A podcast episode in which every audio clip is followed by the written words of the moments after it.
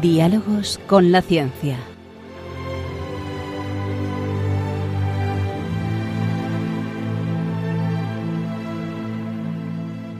Dirigido por Javier Ángel Ramírez.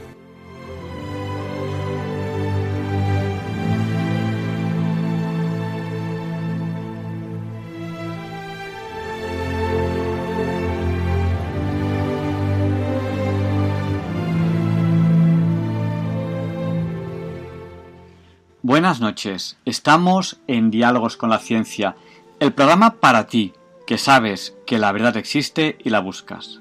En Radio María, gracias a Dios, todos los viernes en sus dos primeras horas. Transmitimos para todo aquel que quiera escucharnos, en España a través de la frecuencia modulada y la televisión digital terrestre, donde pueden escucharnos en calidad digital.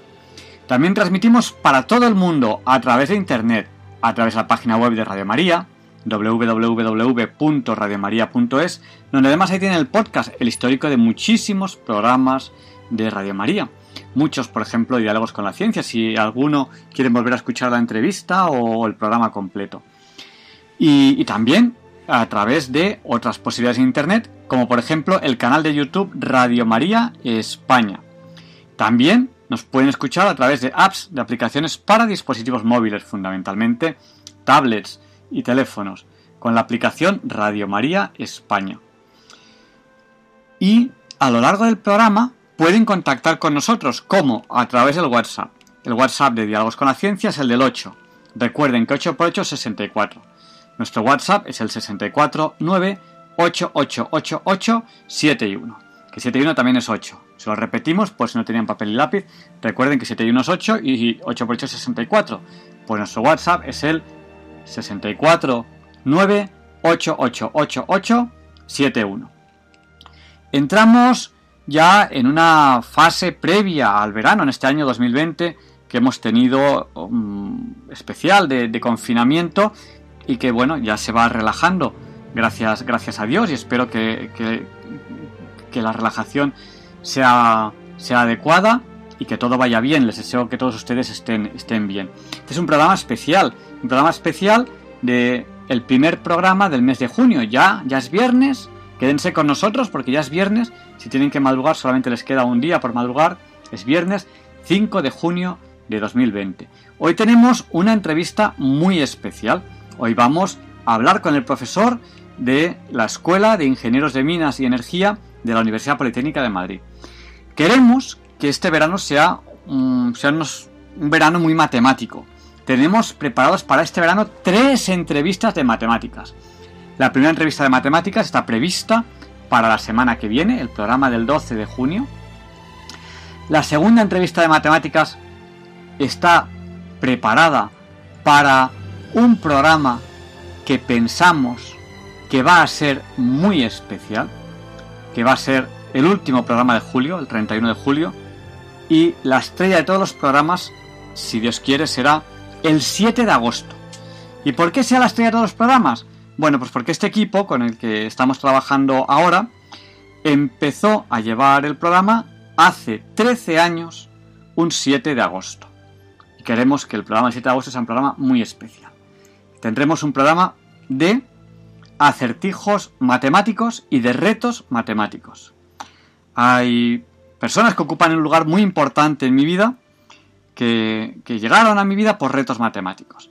Yo quería dedicarles este programa tan especial, que tendremos el 7 de agosto de 2020.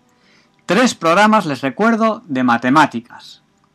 El de la semana que viene, 12 de junio, el 31 de julio, último programa de julio, y el 1 de agosto, el 7 de agosto, programa muy especial. Quédense con nosotros porque no encontrarán un programa más variado en el dial. Y a continuación, Leonardo Daimiel, Per de Madrid, presenta la sección Pensar y Sentir. Disfruten de esta preciosa voz.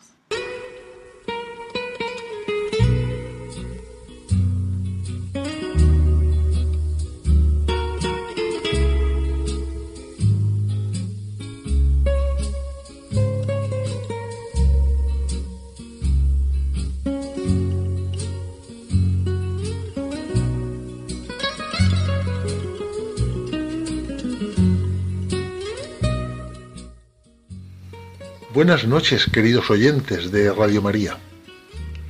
Soy Leonardo Daimiel y celebro estar de nuevo con ustedes. En este año 2020 se cumplen 60 años del fallecimiento del escritor francés Albert Camus, nacido en Argelia, cuando aún era colonia francesa. En 1957 recibió el Premio Nobel de Literatura y la resolución del jurado sueco indicó que el premio le fue otorgado por su importante producción literaria que con seriedad clarividente ilumina los problemas de la conciencia humana en nuestro tiempo. Pero no lo traigo hoy aquí por esas efemérides, sino porque una de sus obras más importantes, la novela titulada La peste, ha vuelto a estar de actualidad en estos últimos meses de una manera muy significativa, con motivo de la pandemia viral. La novela de Albert Camus, La peste, describe la situación originada en la ciudad argelina de Orán en la que se desata una epidemia transmitida a través de las ratas, causando un gran número de muertes. La población, aterrorizada, intenta sobrevivir como puede, y surge la grandeza moral de un médico, el doctor Bernard Rieu, que lucha contra la enfermedad arriesgando su vida. ¿Les suena una situación parecida? En esta novela Camus trata el tema de la solidaridad humana es una obra fundamental en la literatura del siglo XX y considerada un clásico del existencialismo. Como se dice ahora de algunas películas, está basada en hechos reales, porque la ciudad de Orán había sufrido una epidemia de cólera y había sido diezmada por otras epidemias en varias ocasiones antes de que Camus publicase esta novela. Entre los personajes del libro el texto que voy a leer hoy en Pensar y Sentir se centra en dos de ellos, el ya citado doctor Rieu y el sacerdote jesuita Panelú, destacando la transformación que a éste le acontece. Entre paréntesis citaré a otro personaje llamado Cotard, que aprovecha la epidemia para enriquecerse traficando. Otra actitud que nos suena, ¿verdad? Lo que les voy a leer ahora es un texto basado en esa novela que tiene reflexiones filosóficas, religiosas y morales. Y ha sido escrito por Eugenio Nasárrego y Coechea, licenciado en Derecho, en Filosofía y también en Ciencias Políticas, además de que es graduado en Periodismo. En los años 90 desempeñó cargos en el sector público, siendo, entre otros, secretario de Estado de Educación y director general de Radio Televisión Española. Este artículo lo ha titulado El ateísmo religioso de Camus y dice así. Hace ya 60 años que un fatal accidente de tráfico truncó la vida de Albert Camus. En mi facultad de filosofía de mediados de los años 60, la lectura de Camus era obligada una de mis primeras disputas fue la que nos enfrentó a Sartre con Camus. Yo pertenecía con fervor al bando de Camus. Era una opción de carácter moral. La justificación de Sartre del estalinismo y de sus crímenes nos parecía repugnante a los camusianos. En cambio, admirábamos en Camus su insobornable honradez intelectual. Detestaba la mentira, aborrecía los crímenes, creía en la justicia y concebía la libertad a la manera cervantina como el mayor don del hombre, lo que le alejó definitivamente del materialismo histórico. En estos días de aislamiento he vuelto a leer La peste, acaso con la misma pasión con que la leíamos entonces los universitarios de la JEC. Nuestras relaciones con Camus eran complejas, nuestra admiración no podía impedirnos soslayar la cuestión religiosa, tan presente en su obra. Su ateísmo nos interpelaba, porque, aunque inequívoco, era conciliador y no rehuía el diálogo con los cristianos. En un coloquio que tuvo lugar en el convento de los dominicos de la Tour Maubourg, a una estúpida pregunta sobre si no poseía la gracia, contestó con una sonrisa. Yo soy su Agustín anterior a la conversión Me debato con el problema del mal y no salgo de él. La peste es una gran metáfora del problema del mal, del que no puede estar ausente Dios. La epidemia es una invasión del mal que transforma a la ciudad y a sus habitantes.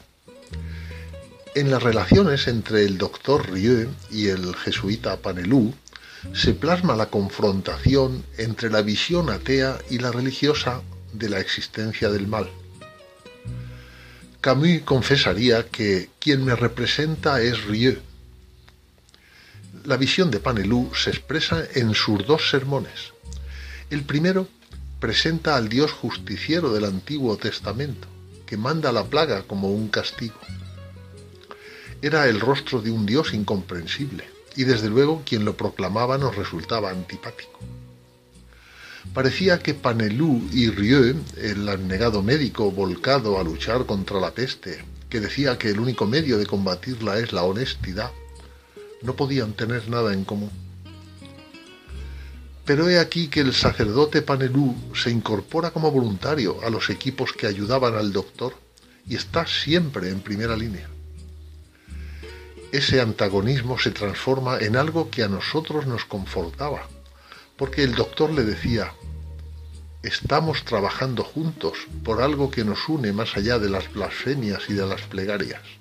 Y esto es lo único importante. El segundo sermón de Panelú es radicalmente diferente del primero. Es el que llamábamos del Nuevo Testamento. Ante el mal y el sufrimiento, el cristiano o rechaza a Dios o se identifica con Cristo, es decir, se sacrifica. Es una opción radical. Panelú la asume y ello le conduce a la muerte por contagio de la enfermedad. Entonces Rieu dirá, los cristianos son mejores de lo que parecen. Y cuando la peste es vencida, concluye diciendo que hay en las personas más cosas dignas de admiración que de desprecio. Y termina este texto de Eugenio Nasarre.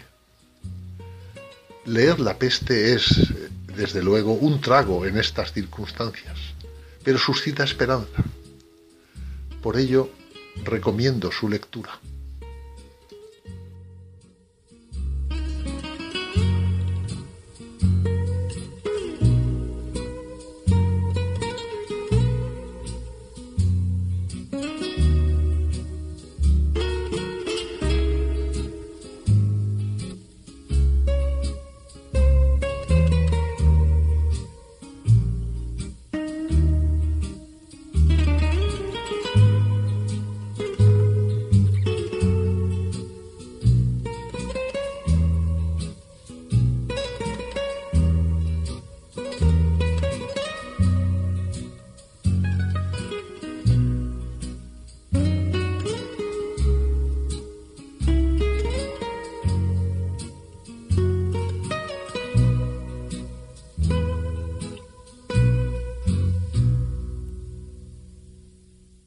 Y al principio del programa les contábamos que la semana que viene vamos a tener una entrevista especial sobre matemáticas y que vamos a tener otras dos entrevistas sobre matemáticas. Mm, en principio a finales de julio y vamos a hablar en ese programa de grandes matemáticos en la actualidad, españoles. Y también el 7 de agosto. El 7 de agosto es un programa muy especial porque justo el equipo que ahora mismo lleva diálogos con la ciencia cumplirá 13 años y, queremos que sea un programa muy especial. También hablaremos de matemáticas, de retos matemáticos. Y ustedes me preguntaban qué más programas iba a haber este verano. Bueno, todavía no es verano, pero el 19 de junio hablaremos de cosas que han ocurrido en China y que no debían ocurrir. Saben que China es un país donde hay el trasplante forzoso de órganos, es decir, mm, hay gente que desaparece y sus órganos son trasplantados a otras personas y por culpa del coronavirus eso ha ido a más y queremos comentarlo la semana que viene, sobre todo porque la Unión Europea obliga a que estos temas eh, se difundan nosotros queremos cumplirlo. El día 26 de junio entrevistaremos a un católico científico que nos va a contar cosas muy interesantes y yo que ustedes no me perdería la entrevista porque tiene algo que tiene mucho que ver con el coronavirus.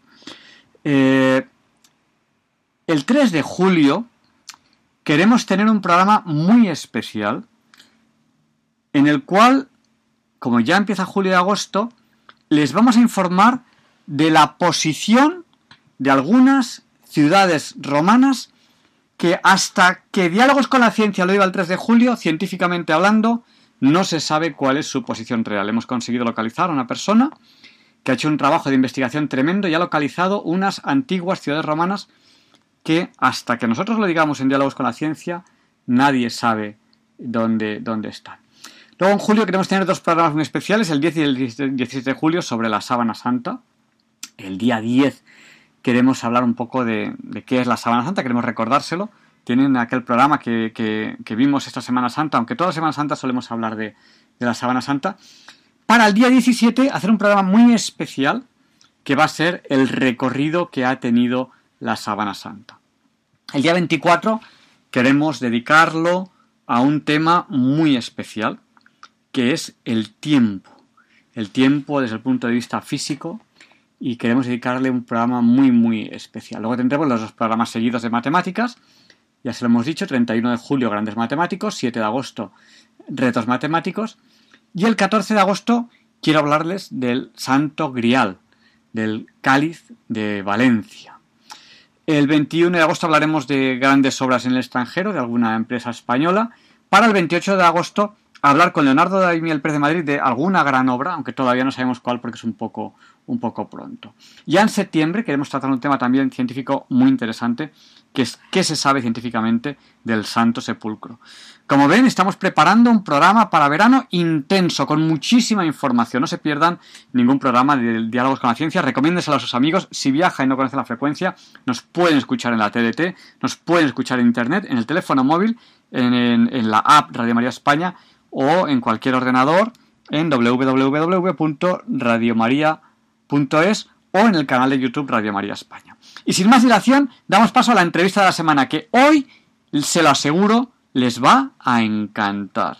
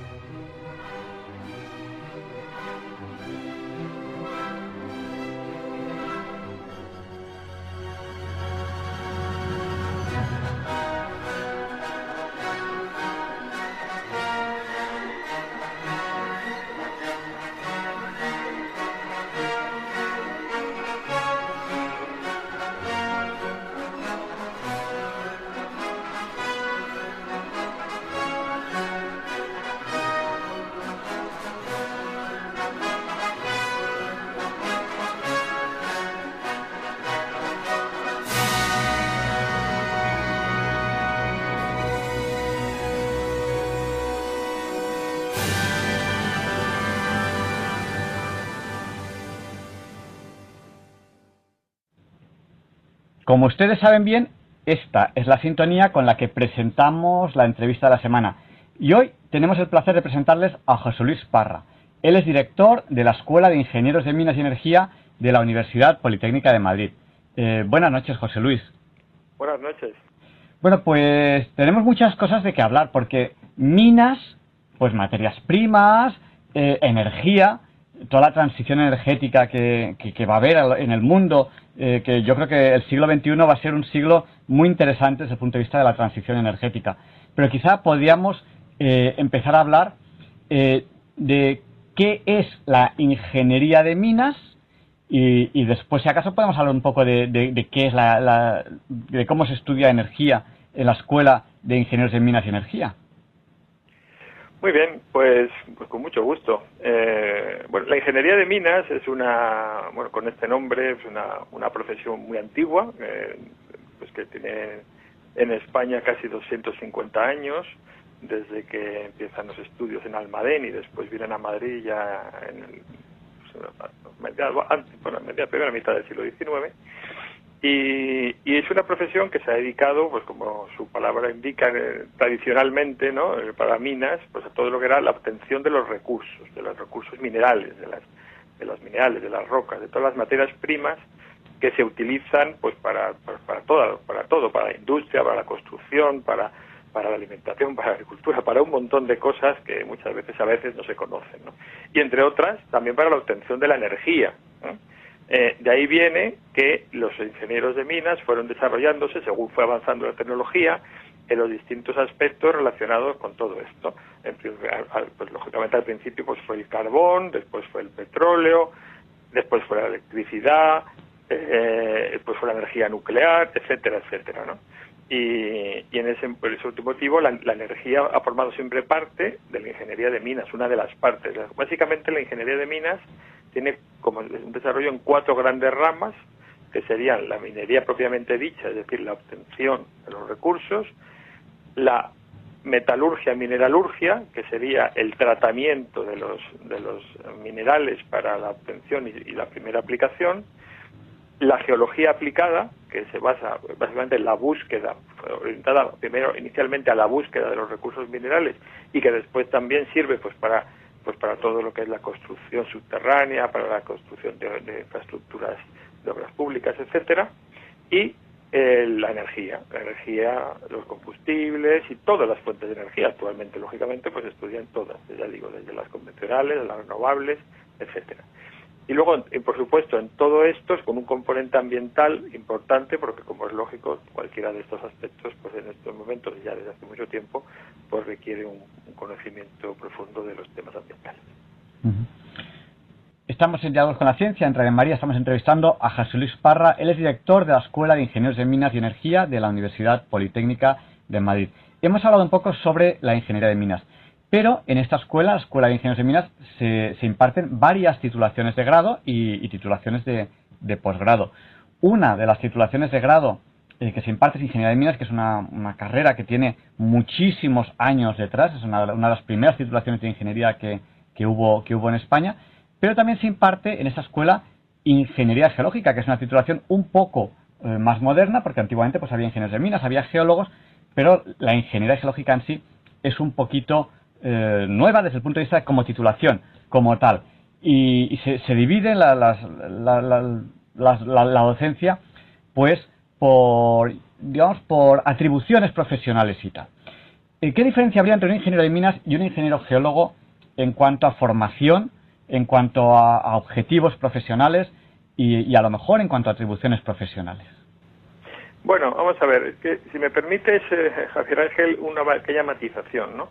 Es decir, porque he comentado antes las cuatro ramas en las que se, tradicionalmente se, estructuraban los conocimientos de la ingeniería de minas y en realidad eso sigue siendo así. Es decir, ahora mismo la, escuela tiene eh, cuatro grados, cuatro grados que cubren precisamente esas cuatro esas cuatro ramas de, la, de lo que era la ingeniería de minas, o es la ingeniería de minas. ¿eh? Ya he dicho, energía, eh, metalurgia, geología aplicada o ingeniería geológica, como tú has dicho ahora, y la eh, explotación de minas. Luego después, en los, en los másteres, en los posgrados, ahí eh, sí que tenemos una diferenciación. Por un lado está la ingeniería de minas, el máster ingeniero de minas, que es el que da las atribuciones profesionales del ingeniero de minas que comentábamos antes, que, que las tiene en, los, en las cuatro ramas que he dicho, energía, geología aplicada, minería y metalurgia, y Luego, una serie de másteres, digamos, de especialización en, campos anexos. Uno de ellos es el máster en Ingeniería Geológica, otro es en Minería Sostenible, otros en Contaminación de Suelos y Aguas Subterráneas, otros en Eficiencia Energética en la Industria del Transporte y Edificación, este lo damos en colaboración con otros centros de la universidad, y otro, hay otro, otro que es el máster en universitario en Gestión de Desastres, que es específico, bueno, perdón, en colaboración con la Universidad Complutense de Madrid, en el cual participan varios, muchos, varios centros de ambas universidades. También aparte tenemos un máster propio en Ingeniería de Petróleo y Gas. Entonces, digamos que eh, en, el, campo del grado, los grados eh, dan atribuciones profesionales de lo que eh, de la profesión de ingeniero técnico de minas. Concretamente tres de los grados que damos, que son el grado en Ingeniería en Tecnología Minera, que tiene dos itinerarios, uno de ellos da atribuciones en explotación de minas y el otro en metalurgia y mineralurgia. Otro es el grado en, ingeniería geológica, que da atribuciones de ingeniero técnico de minas de lo que se llama de sondeos y prospección. Y otro es el grado en ingeniero de recursos energéticos, combustibles y explosivos, que da atribuciones del ingeniero técnico de minas de esa rama de, de recursos energéticos, combustibles y explosivos. Estos tres grados tienen una, entrada común con dos, de dos años comunes y luego en, tercero el estudiante elige cuál de esos tres grados o, con cuatro itinerarios eh, quiere hacer. Luego tenemos aparte otro, otro grado, que es el grado de Ingeniería de la Energía, que este grado es un grado, este, este sí es nuevo, no tiene quiero decir que no tiene atribuciones profesionales reconocidas eh, por ley, pero da una formación muy amplia en todo lo que tiene que relación con la energía.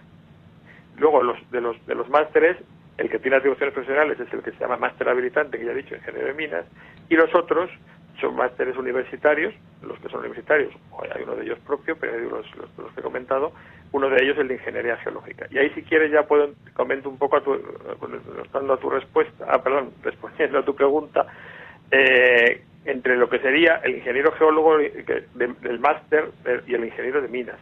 Claro, la diferencia es que el ingeniero de minas tiene, como ya he dicho, una formación transversal en, varios campos. Uno de ellos es la geología aplicada, pero luego está también la explotación de minas, el tratamiento de los recursos minerales, la metalurgia y mineralurgia y la parte energética. Todo eso se estudia en la ingeniería de minas y porque son las atribuciones profesionales de esta, de esa profesión.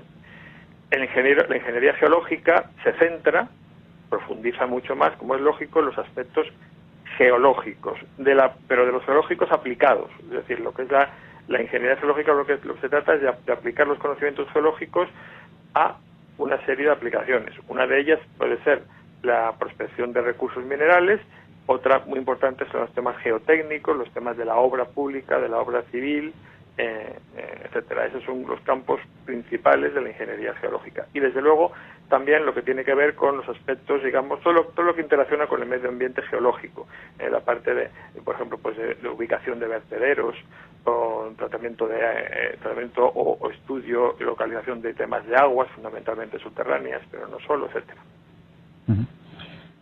Estamos en Diálogo con la Ciencia entrevistando a José Luis Parra, director de la Escuela de Ingenieros de Minas y Energía de la Universidad Politécnica de, Madrid. Nos ha hablado un poco del ingeniero de minas y de las diferentes posibilidades que hay pues, de, estudiar pues, metalurgia, geología, explotación de minas en diferentes grados y másteres en, la escuela que, que, él dirige. Bueno, yo creo que hay dos temas de los que tenemos que hablar obligatoriamente si tenemos aquí al director de la Escuela de Ingenieros de Minas y Energía. Eh, luego le preguntaré por la transición energética y un poco por la energía, pero quizá empecemos por algo que mm, puede al oyente general sonarle eh, como, como carca y sucio, pero que es absolutamente necesario en el día de hoy, que son las minas. Las minas tienen esa, esa fama como de, de, tierra, de suelo y tal, y sin embargo las minas modernas son explotaciones eh, tremendamente sofisticadas, tremendamente eh, complejas con un rendimiento altísimo, tenemos que hablar de las materias primas, ¿no? lo, que, lo que entiendo que se llama los, los raw materials, de lo cual tantísimo se habla en el mundo. O sea, uno, uno puede eh, ir a cualquier lugar del mundo y ver expertos en, materias primas, en raw materials, sin los cuales no podríamos eh, tener, nuestra civilización no se podría desarrollar. Todo, absolutamente todo lo que tengamos, pues tiene una materia prima que grandísima parte de ellos proviene de una mina. Eh, ¿Qué nos puede decir un poco sobre estas eh, materias primas? Pues bueno, que lo has comentado muy bien. Las materias primas son la base de, pues casi de, yo diría, de todas las actividades. Es decir, como comentaba antes, es decir, para lógicamente pues la industria transformadora pues no puede existir sin materias primas, la industria transformadora de cualquier tipo, desde luego la, todo lo que tiene que ver con la industria metalúrgica, para cualquier aplicación que se nos ocurra, desde hacer bisturíes, hacer cubiertos, hacer eh, eh, coches, aviones, eh, todos los medios de transporte, por supuesto, pero no solo eso, es que muchísimas otras aplicaciones, por ejemplo, la construcción, todo lo que es los edificios y las obras públicas y las carreteras y, y cualquier infraestructura que se nos ocurra, es, básicamente lo que lleva son una serie de materiales de construcción que son recursos minerales en, en, gran mayoría. Eh, pero es que luego los muchos hay fertilizantes para la agricultura, que, que, una, algunos de ellos, bastantes, son de origen mineral. En la, en la industria farmacéutica o en la industria del papel o en la industria de, por poner ejemplos, ¿eh? que podríamos ser esto infinito, pues eh, el estado alimenticio, etcétera, se utilizan materias primas minerales, eh, etcétera. Es decir, es algo sin, si, lo, si las materias primas, la sociedad no, no puede desarrollarse, no puede vivir. Las tecnologías de la información y las comunicaciones, es decir, por supuesto la obtención de la energía, pero y, luego para que esa energía pueda circular, pues se, necesitan unas redes eh, que, que, pues que tienen todos los, pues, desde las redes físicas de, de cable hasta los servidores, hasta toda la, informática, etcétera, necesita un, un hardware que básicamente también está constituido de materias primas y además cada vez de mayor cantidad de materias primas, muchas de ellas a veces en cantidades muy pequeñas, pero que tienen unas funciones fundamentales, el tema del almacenamiento energético, por ejemplo. En fin, todo eso requiere de, materias primas y además en cantidad creciente. Por tanto, no es no, hay, no es una alternativa decir no a la, a la, obtención de las materias primas, que eso es decir no a la minería, es no a la obtención de las materias primas. Eso sencillamente es imposible lo que se puede decir es no a la obtención de materias primas en condiciones inadecuadas. Y eso lo suscribimos, por supuesto, los primeros, nosotros, los técnicos en el tema. Porque la minería, como cualquier otra actividad humana, se ha ido desarrollando y, claro, y como cualquier actividad se puede hacer bien o se puede hacer mal. Entonces, identificar la minería con, con la minería sucia y, y, ambientalmente irresponsable que, que pudo existir en el pasado y que todavía hoy puede existir en algunos lugares del mundo, pues es como identificar la medicina con, con, el curanderismo que, que, ha habido durante mucho tiempo, o, etcétera, etcétera. Es decir, ahora mismo existe, desde luego en Europa, desde luego en España, existe una legislación muy estricta para que, que, la minería se desarrolle de forma ambientalmente responsable y socialmente responsable, y lo único que hay que hacer es exigir que esa, que esa legislación se cumpla. Pero eso, ya digo, los técnicos que trabajamos en esto somos los más interesados y los primeros en defenderlo. Y esto aplicable a cualquier lugar del mundo. Y la medida de lo posible lo que tenemos que tratar es de explotar los recursos primero donde están, porque los recursos están donde están, donde, donde digamos la naturaleza los ha puesto. Pero aparte de eso, mm, allí preferentemente allí donde tengamos medios y donde tengamos legislación para hacerlo de forma responsable y tratar en la medida de lo posible que eso se vaya extendiendo a todo a todo el mundo. Ese, es, digamos, lo que puedo decir sobre las materias primas porque porque me parece absolutamente fundamental. Y además, has comentado, precisamente has dicho el término en inglés, raw materials, porque en Europa, desde hace años, existe la Iniciativa Europea de Materias Primas, en la que precisamente es una política que está tratando de que en Europa fomentar que se, que se produzcan materias primas en Europa y que además, digamos, con toda la cadena de valor de, de, de, la, de las materias primas, es decir, no solamente la producción, sino también el desarrollo, eh, eh, etcétera, etcétera. Entonces, bueno, pues eso es algo fundamental para, para nuestra, nuestra vida social, económica, etcétera. Bueno, hemos hablado con José Luis Parra, director de la Escuela de Ingenieros de Minas y Energía de, la Universidad Política de Madrid. Hemos hablado de muchas cosas. Hemos hablado de las titulaciones y ahora hemos hablado de las materias primas. Pero hay otro tema pendiente del que tenemos que hablar, que es la transición energética y su relación con la Escuela de Ingenieros de Minas y Energía. ¿Qué es eso de la transición energética? Porque, eh, pues a lo mejor eh, habrá gente que no, que no sepa y dice, ¿y eso de la transición energética de qué va? ¿Y cuál es su relación con la Escuela eh, de Ingenieros de Minas y Energía? Bueno, la transición energética es el proceso en el cual estamos inmersos ya uh, hace tiempo. En realidad, siempre eh, la, la, humanidad siempre está, está en una transición energética permanente. Es decir, ha, ido modificando sus fuentes de energía en función de las necesidades y en función del desarrollo tecnológico. Es decir, antiguamente, pues la primera, la, energía fundamentalmente se obtenía a partir de, la madera, ¿no? Básicamente la, que, quemando madera. Después vino el carbón, después vino el petróleo, mm, lógicamente con mucha mayor capacidad y eso cual permitió un, un desarrollo económico y social mayor. Después vino la energía nuclear, etcétera, ¿eh? la energía hidroeléctrica. Y, y bueno, pues eh, digamos que eh, actualmente pues necesitamos energía para muchísimas aplicaciones. Por un lado, para la generación de la energía eléctrica, que nunca mejor dicho, pues mueve nuestro mundo todos los, senti todos los sentidos. No hay más que ver cuando se va la luz, cosa que afortunadamente que, que sucede cada vez menos, pero el, si un día se va la luz somos conscientes de lo que significa la, la energía eléctrica en nuestra vida. ¿eh? Y por otro lado está para el tema de los transportes y las comunicaciones. ¿no? Entonces, eh, lo que ahora se está llamando la transición energética actual es eh, aquella en la que, debido a que se, se considera que el, la acumulación de gases de efecto invernadero pueda estar produciendo un cambio climático que pueda afectar a la, a la naturaleza, pues eh, hay una, existe una tendencia a la reducción del consumo de los combustibles fósiles para la obtención energética, digamos, tratando de que eso se sustituya por una generación de tipo renovable. Eso es lo que podríamos llamar la transición energética. Y evidentemente este es un proceso largo y complejo, en el cual los técnicos, es decir, los técnicos de la energía, entre los cuales se encuentran de forma destacada los ingenieros de minas y los ingenieros de energía que, de, que se forman en nuestra escuela, pues son los que tienen que marcar la pauta tecnológica del, del proceso. ¿eh? Entonces, esa es, digamos, la razón. Y yo les digo a, mis, a los estudiantes de nuestra escuela que ellos serán los actores de la transición energética no digo solo solamente ellos, evidentemente también los que se formen en otros en otros eh, ámbitos de la ciencia de la ingeniería, como es lógico, porque ahora mismo eh, digamos todo digamos tiende a ser multidisciplinar, pero indudablemente la formación específica que se recibe en nuestra escuela en, una, en algunas de las titulaciones en el ámbito energético les permite estar en primera línea para este futuro que está ya aquí.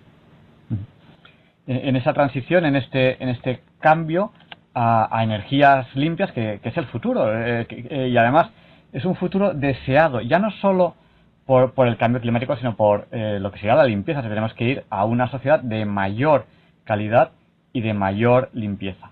Bueno, le quiero preguntar a José Luis Parra, director de la Escuela de Ingenieros en Minas y Energía de la Universidad Politécnica de Madrid, sobre las acreditaciones internacionales que tan importantes son hoy en día para una universidad y para, y para una escuela. Y aprovechando que hablamos de, acreditaciones internacionales, quizás sea bueno, quizás sea el momento para hablar de lo que son los rankings, los rankings de universidad y los rankings de escuela. ¿Qué es eso de los rankings? Pues un poco una valoración eh, que, que, que, se, que intenta tener en cuenta muchos aspectos de una universidad o de, o de una escuela y que hace una, una escaleta y que dice, bueno, pues esta es mejor que la otra, es mejor que la otra, o peor, o lo que sea, y lo intenta valorar con un solo número, con un solo resultado, comparando muchísimos factores, lo cual no es fácil, lo cual no es fácil. Imagínese hacer un ranking de lo que sea, ¿no? ¿Qué, ¿Qué, coche me voy a comprar? Pues es que este es más bonito, es que este es más grande, es que este es más potente, es que este es más no sé qué. Y es muy difícil hacer, un ranking. Pues, ¿qué nos puede contar sobre acreditaciones internacionales y rankings? Bueno, pues eh, en esto puedo decir que, que nuestra escuela, pues ya de, en, el marco de nuestra universidad, que es la Universidad Politécnica de Madrid, que ya pues hemos apostado, digamos, por las acreditaciones internacionales. Y luego los rankings, bueno, pues en cierta medida es algo que están ahí y que y tienen, tienen relación porque evidentemente las acreditaciones internacionales contribuyen a mejorar la posición en el ranking.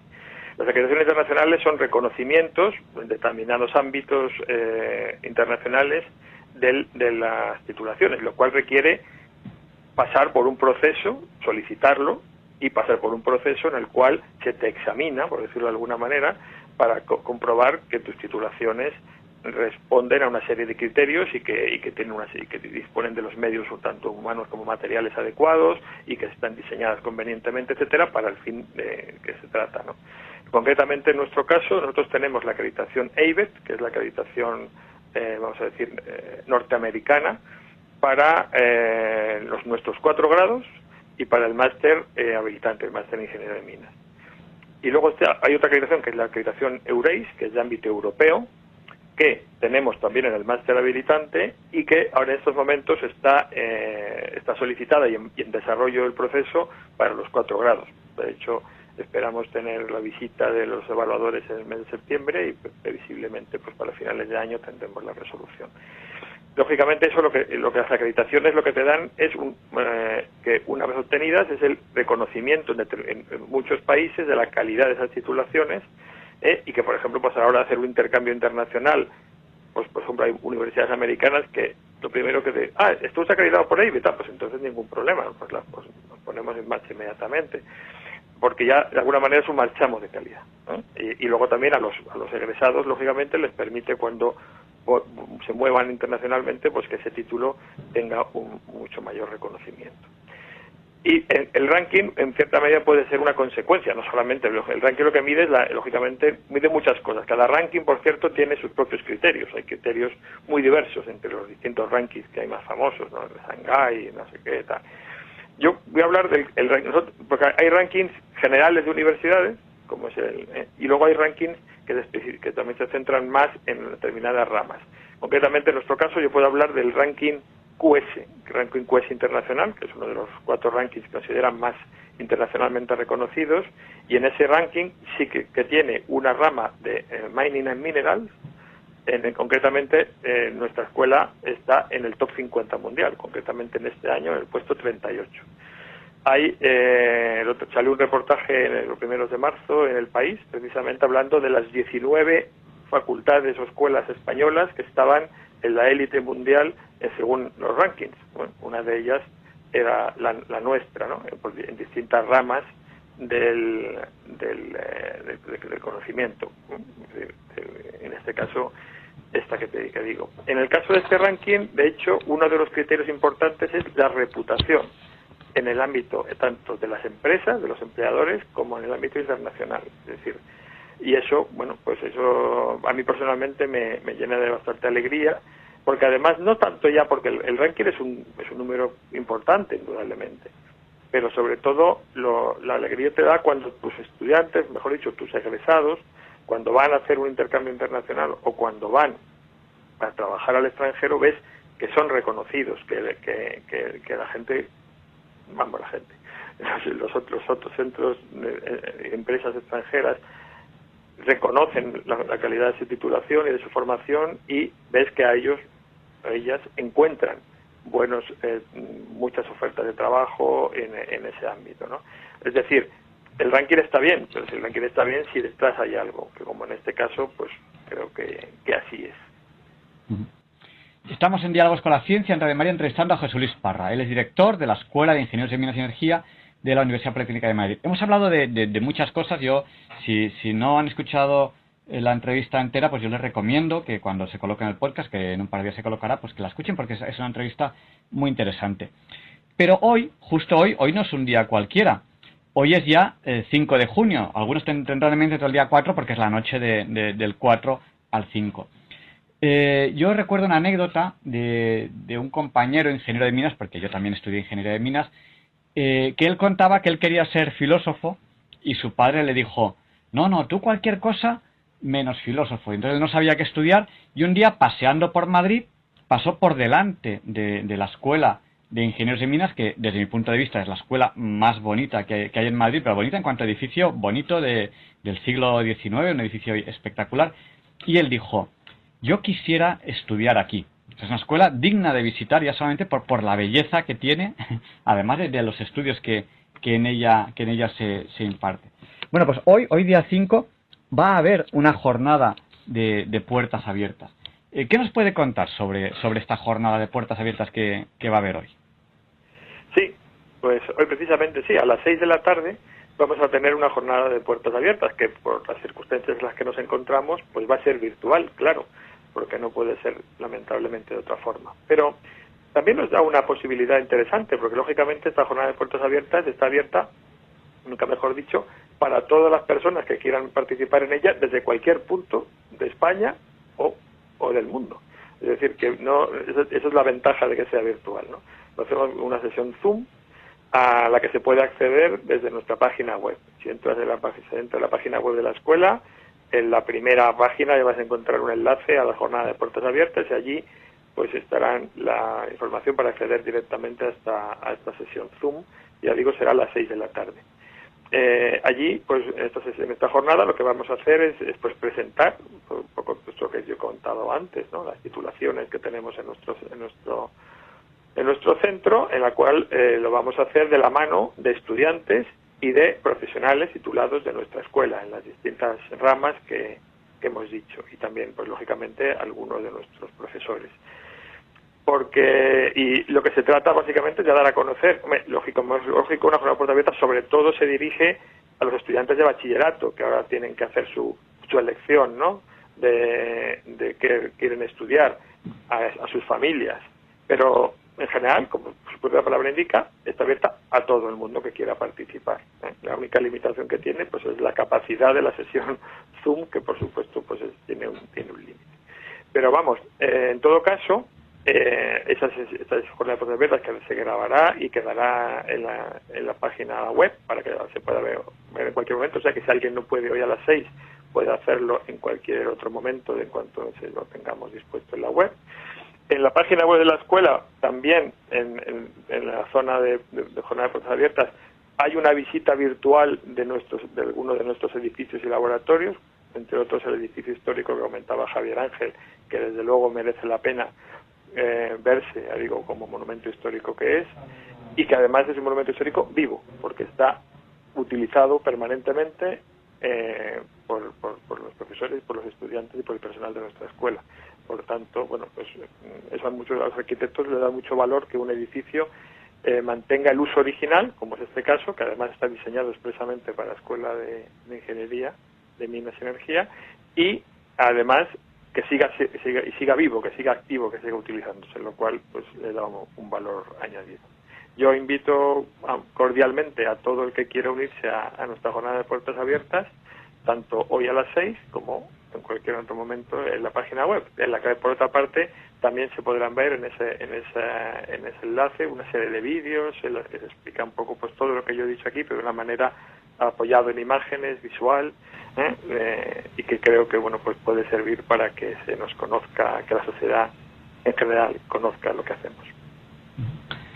Pues eh, no tenemos más que entrar en cualquier buscador de internet, buscar Escuela de Ingenieros en Minas y Energía, Universidad Politécnica de Madrid y buscar ese enlace. Yo se lo recomiendo porque, y desde luego, hacer una visita virtual al edificio histórico de, la Escuela de Minas merece la pena. Es un edificio que yo tengo el placer de, haber conocido porque, porque he estudiado allí y, desde luego un edificio del siglo XIX con un valor arquitectónico impresionante. Yo creo que uno de los edificios más bellos que, hay en Madrid y es una suerte, es una suerte poder, poder haberlo, haberlo vivido.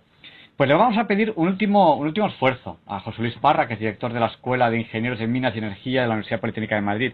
Y es que, eh, aunque sea ya un poco tarde, pues eh, habrá gente que, no habrá escuchado la entrevista entera porque se habrá incorporado un poco tarde y solemos pedir al final de la entrevista un breve resumen de todo lo que hemos hablado, que hemos hablado de muchas cosas, no es fácil, pero solemos pedir un, breve resumen en, un par de minutos. ¿Qué nos puede contar de lo que hemos hablado? Bueno, pues yo creo que hemos hablado de, lógicamente, de, esta jornada de puertas abiertas en la que damos a conocer nuestro centro, nuestra escuela de Ingenieros de Minas y Energía de la Universidad Politécnica de Madrid, los títulos que allí damos, los títulos de grado, los títulos de posgrado, algunos de ellos en colaboración con otros centros de la universidad, por ejemplo, el grado de Ingeniería de Energía lo hacemos en colaboración con la Escuela de Ingenieros Industriales, y etcétera. Y también hemos hablado de la importancia de para la sociedad de las, de las, de las materias primas para todas las aplicaciones, las aplicaciones, lógicamente, de la obtención de los materiales que necesitamos pues para nuestros edificios, para nuestros vehículos, para nuestros eh, utensilios de todo tipo, para la, medicina, para la, agricultura, para la, alimentación y desde luego para la construcción, la industria, etcétera, y también muy especialmente para la energía y las información y las comunicaciones, en las cuales la transición energética que, viene, que estamos inmersos en ella, va a necesitar, y eso hay mucha gente que igual no es consciente, va a necesitar, y de hecho hay unos estudios importantes de la demanda de materias primas que va a requerir la transición energética. Concretamente, en la electrificación de muchos sistemas, por ejemplo, de, una parte importante del transporte, como pueden ser los vehículos eléctricos, etcétera, requiere de, muchas materias primas, en este caso concretamente, sobre todo metálicas.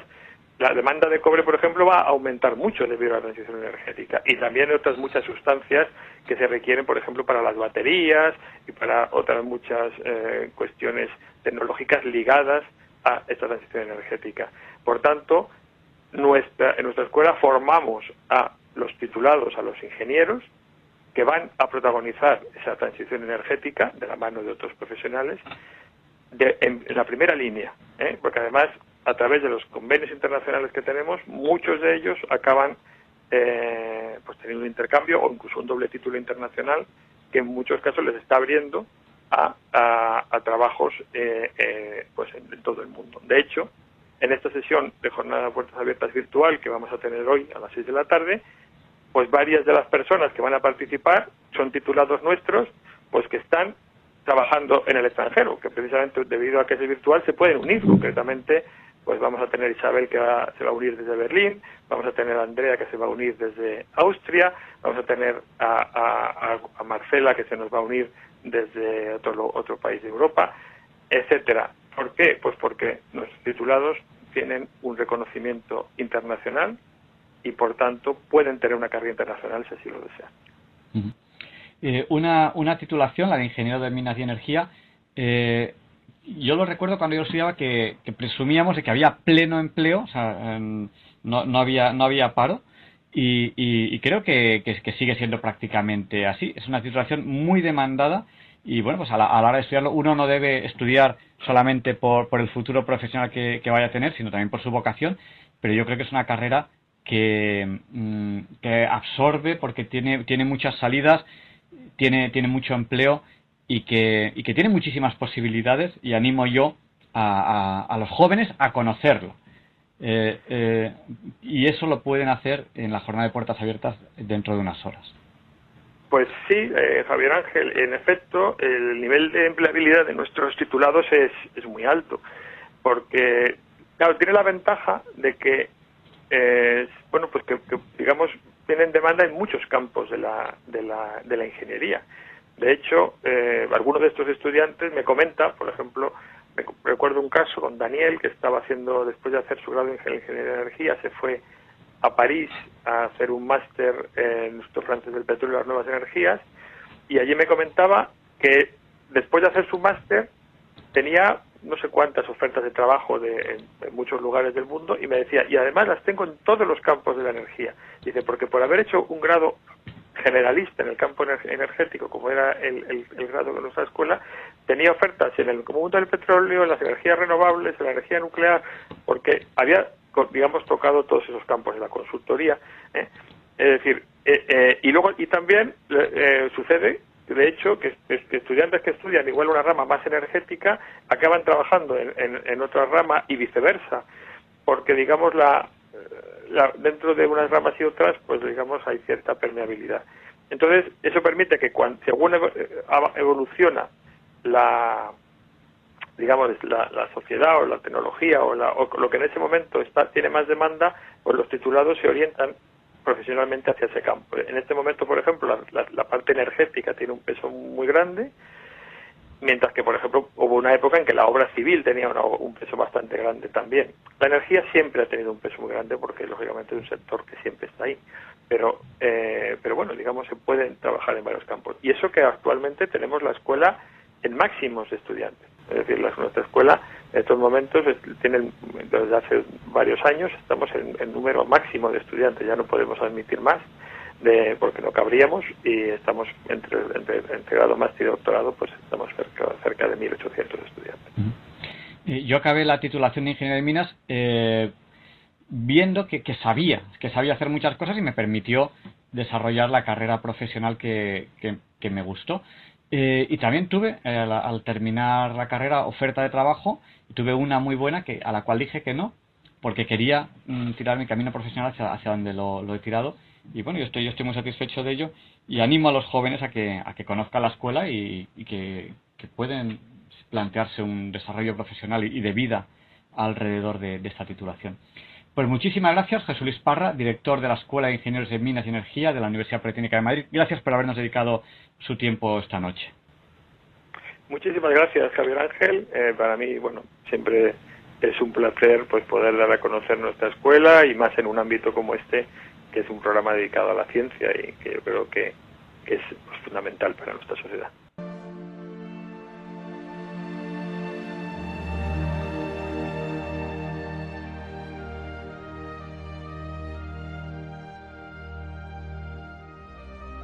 Muchas gracias, José Luis Parra, director de la Escuela de Minas e Ingeniería de la Universidad Politécnica de Madrid, por esta maravillosa entrevista. Les recuerdo que tenemos la semana que viene la primera entrevista del ciclo de matemáticas de este verano, que son tres. Eh, la de la semana que viene, la de final de julio y la del programa muy especial que queremos hacer el 7 de agosto.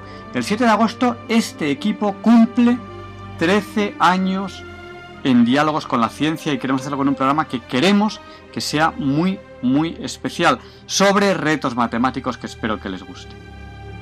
Y en verano muchos somos los que buscamos esa luz, la luz del faro. Así que les dejo con esta canción de Funambulista, un cantante fantástico, que nos habla de esa luz, esa luz detrás de la cual vamos los navegantes.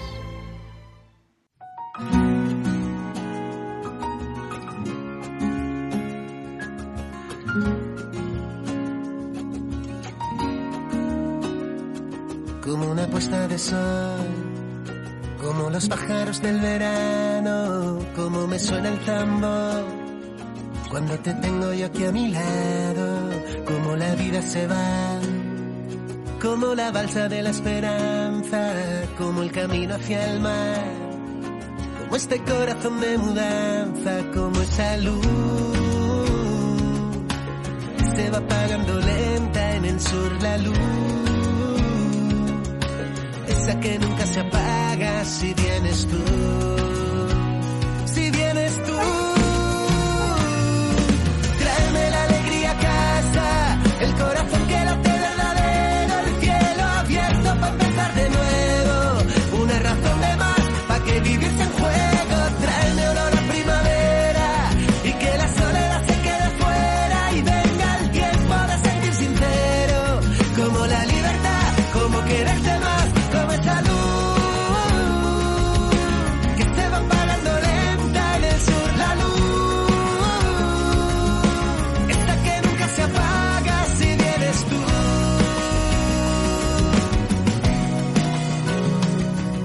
saber esperar a que las cosas vayan pasando y retrasar el final. Hacer camino al ir caminando, saber que existe algo más. Que a ti y a mí nos está pasando, saber que vas al compás. Que mis canciones tú vas llenando con esa luz. Que se va apagando lenta en el sur la luz que nunca se apaga si vienes tú. Si vienes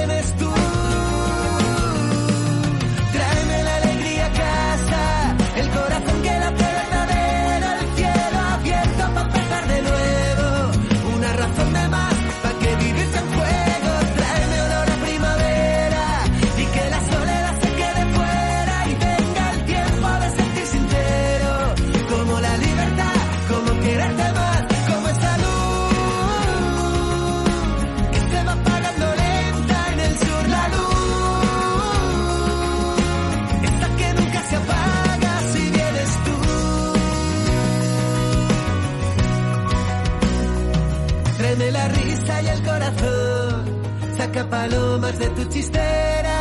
Pondré mil flores en mi balcón.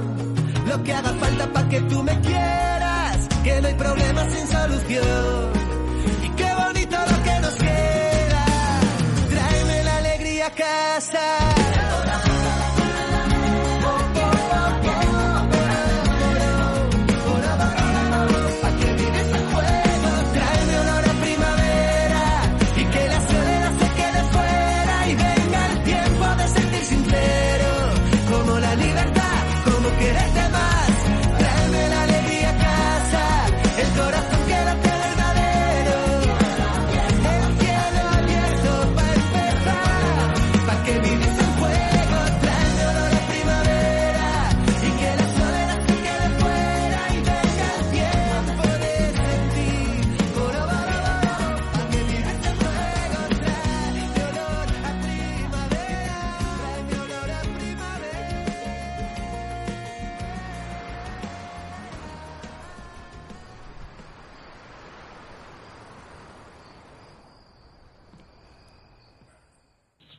Como ya va siendo habitual en Diálogos con la Ciencia, en estos programas especiales que hacemos desde casa por motivos del confinamiento, por, por la pandemia, la actual pandemia que estamos sufriendo del coronavirus, pues entrevistamos a algún doctor. En este caso tenemos aquí a Mariate Aragonés. Ella es doctora de atención primaria. Eh, buenas noches, doctora. Buenas noches, Javier Ángel, ¿qué tal? Bueno, pues quizás lo primero que podríamos preguntar es cómo está a fecha de hoy la situación en España con respecto al coronavirus. Podríamos empezar viendo qué nuevos tratamientos hay. ¿Por qué ahora parece que el coronavirus, desde el punto de vista médico, está un poquito más controlado? Bueno, eh, no sé si la palabra es más controlado. Sí, más controlado que antes, sí, sí, en eso tiene razón. Que esté controlado, no, para nada. Se están ensayando nuevos tratamientos eh, con retrovirales. Eh, la hidrocloroquina se ha puesto en cuestión. Incluso se está diciendo que ha aumentado la morbilidad y la mortalidad de los enfermos graves. Eh, se están ensayando tratamientos con antiinflamatorios, incluso eh, de, tratamiento para animales, de, tratamiento veterinario, y parece que dos antiinflamatorios eh, juntos, uno de origen mm, es decir, uno, uno para tratar a personas y otro para tratar a animales, pues parece que están obteniendo buenos resultados. También los retrovirales Incluso hoy leía que el ibuprofeno se está recuperando para el tratamiento de la inflamación pulmonar, ¿eh? que podría ser eficaz en el tratamiento de la inflamación pulmonar. un eh, fármaco, como, como, todos habremos oído, los antiinflamatorios al principio estuvieron casi casi prohibidos, ¿no? Se creía que podían aumentar la morbilidad. En cualquier caso, entiendo que gracias a Dios está habiendo nuevos tratamientos. Eh, es una enfermedad muy nueva y se está investigando sobre la marcha, pero entiendo que está habiendo nuevos tratamientos, lo cual es bueno. ¿Y sobre vacunas? ¿Esperanza de vacunas?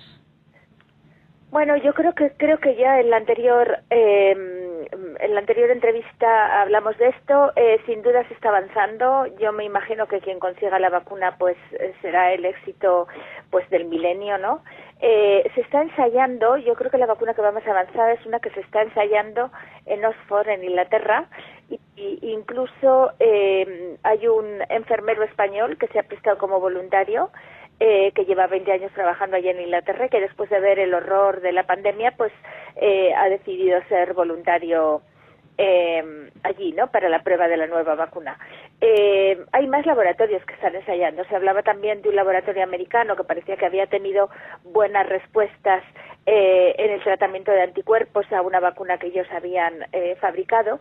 Bueno, yo creo que sí, que habrá vacuna eh, y quizá antes de lo que pensemos. ¿eh? Se hablaba incluso de septiembre, pero pero bueno, yo creo que antes de que acabe el año casi seguro tendremos vacunas, sí. Una, una noticia realmente esperanzadora.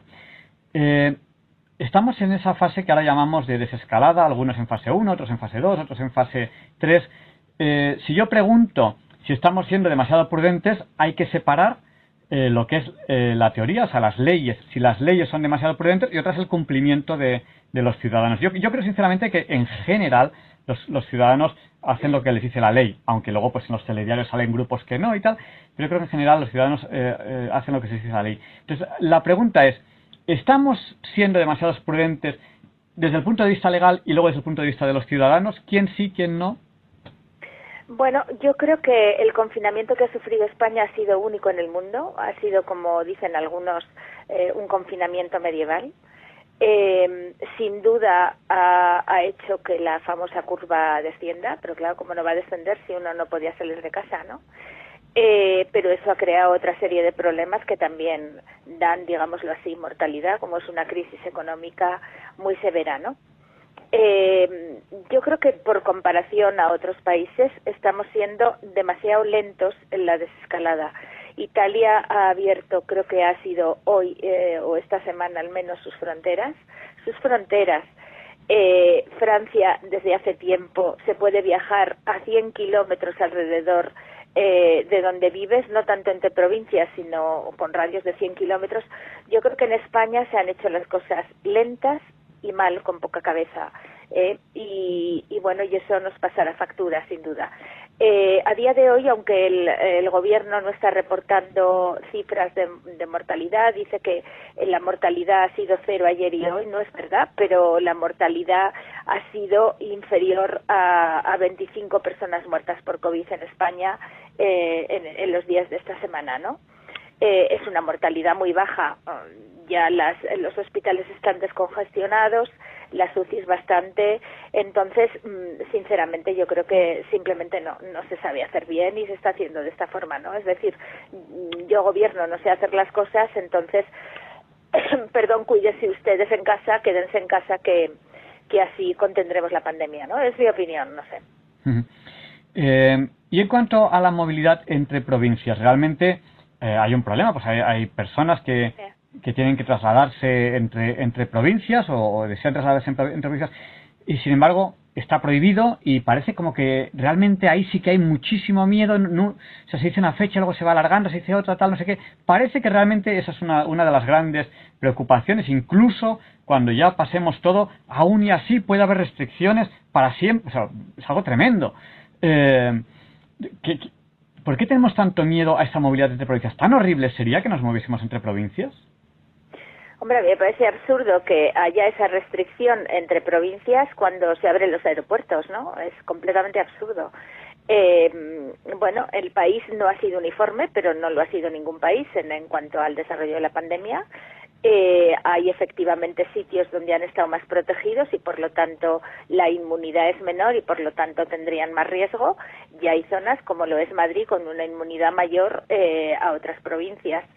Bueno, insisto, si el aeropuerto se abre, si se abren los puertos, pues eh, no entiendo por qué no se pueden abrir las provincias, ¿no? Yo creo que em, los mismos gobernantes, o no, tanto sanidad, sino el gobierno, no se acaba de aclarar el, del porqué de este punto. No, yo no, lo entiendo y no lo comparto, por supuesto.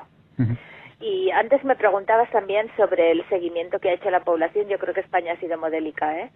Eh, yo, yo vivo aquí en Madrid, eh, lo que he visto ha sido verdaderamente modélico, aunque ahora, eh, una vez que nos han pasado de fase, eh, estemos más relajados, eh, lo que yo he visto ha sido, bueno, yo diría que casi heroico, y creo que en España en general ha sido así, por lo que conozco. Sí, otra cosa es que pues en un informativo se puedan sacar siempre 10 imágenes de 10 grupos que no lo hayan sido y más, pero claro, vivimos en un país con 44 millones de personas. Es sí, y sacarían imágenes, digamos, para concienciar a la población de que eso no se debe hacer, pero imágenes especialmente buscadas, ¿no? Y a pesar de todo, no está aumentando la mortalidad, ¿no? Entonces, sinceramente, me parece que, que sí, que yo creo que es, eh, es lo que te he dicho antes, o sea, es decir, es un gobierno que no sabe hacerlo y entonces pide a la población que lo haga ella. Eso es lo que me parece que ha sido la gestión de la pandemia en España, la verdad. Estamos en Diálogos con la Ciencia, en Radio María, entrevistando a María Aragonés, doctora en atención primaria. En estos tiempos de, confinamiento por la pandemia de coronavirus, solemos a la semana hacer una entrevista con algún doctor para hablar un poco de estos temas. ¿no? Una última pregunta.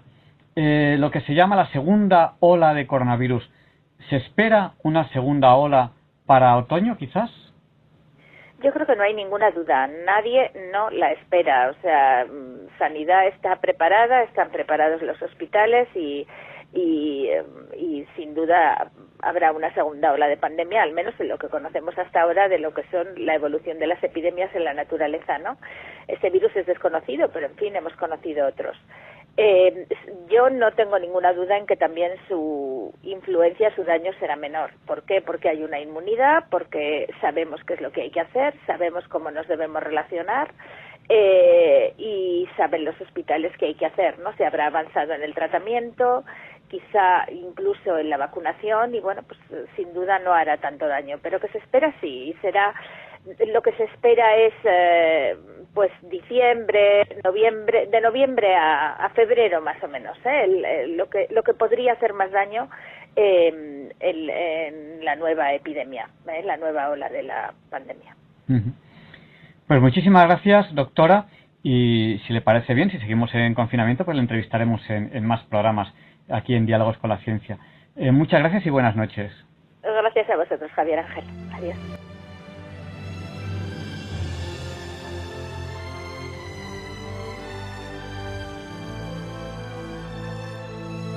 Y a continuación, Luis Antequera nos presenta la sección de efemérides hoy no es un día cualquiera.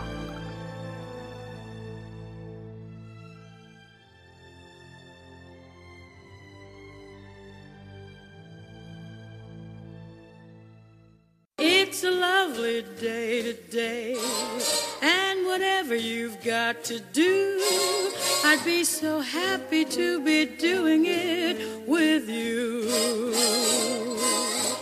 But if you've got something that must be done, and it can only be done by one, there is nothing more to say. Except it's a lovely day for saying it's a lovely day.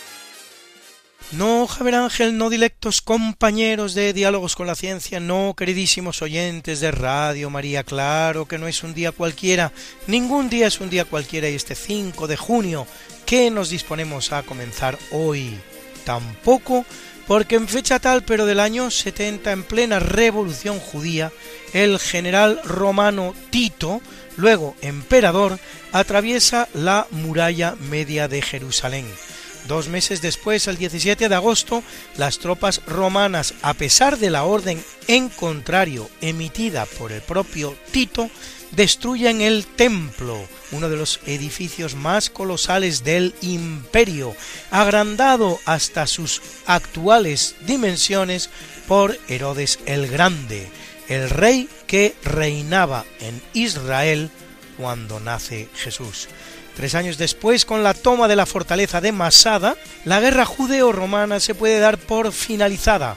La siguiente gran revolución se producirá en el año 135, que termina con la destrucción total de Jerusalén por Adriano y la construcción en su solar de una nueva ciudad, Aelia Capitolina.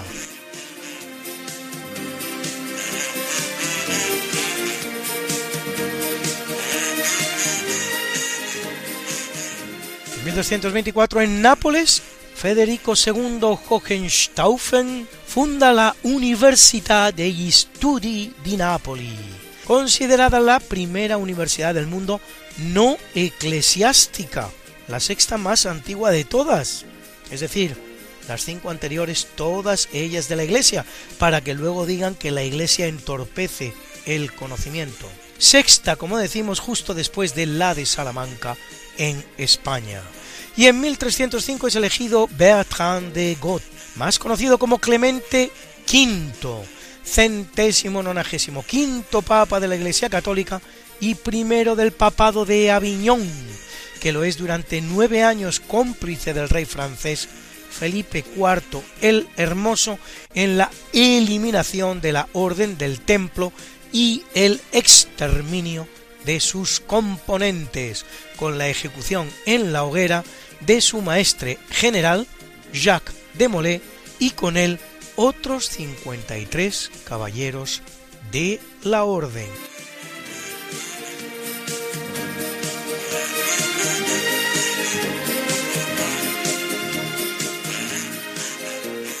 En 1625, durante la Guerra de Flandes, tras un largo asedio, la ciudad de Breda se rinde a los tercios españoles al mando del general Ambrosio Espínola.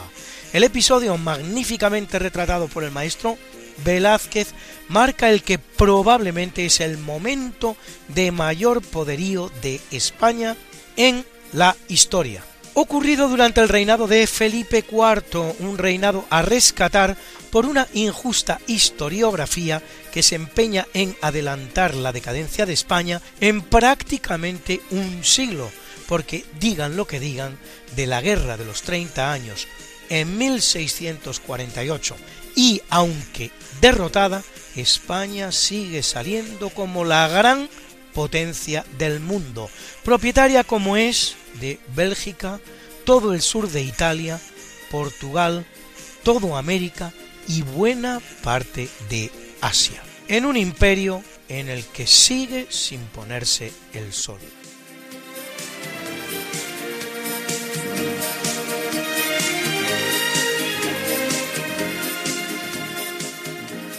En 1741 Vitus Bering, que dará nombre luego al estrecho que descubre, parte de la península de Kamchatka a fin de explorar Alaska.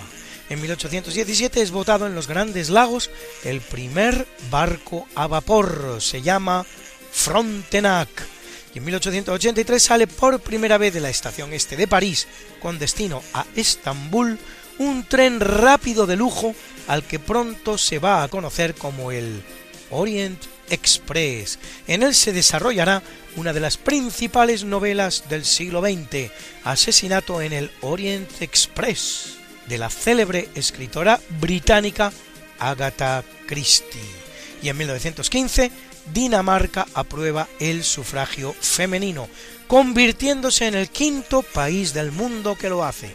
El primero había sido Nueva Zelanda en 1893. España lo aprueba por primera vez en 1924 mediante el Estatuto Municipal de Calvo Sotelo durante la dictadura de Primo de Rivera y por segunda vez en 1931 durante la República, con el voto negativo de casi toda la izquierda parlamentaria, incluidos 28 diputados del PSOE, entre los cuales Margarita Nelken, la mujer diputada del PSOE que asume la defensa socialista contra la aprobación del sufragio femenino.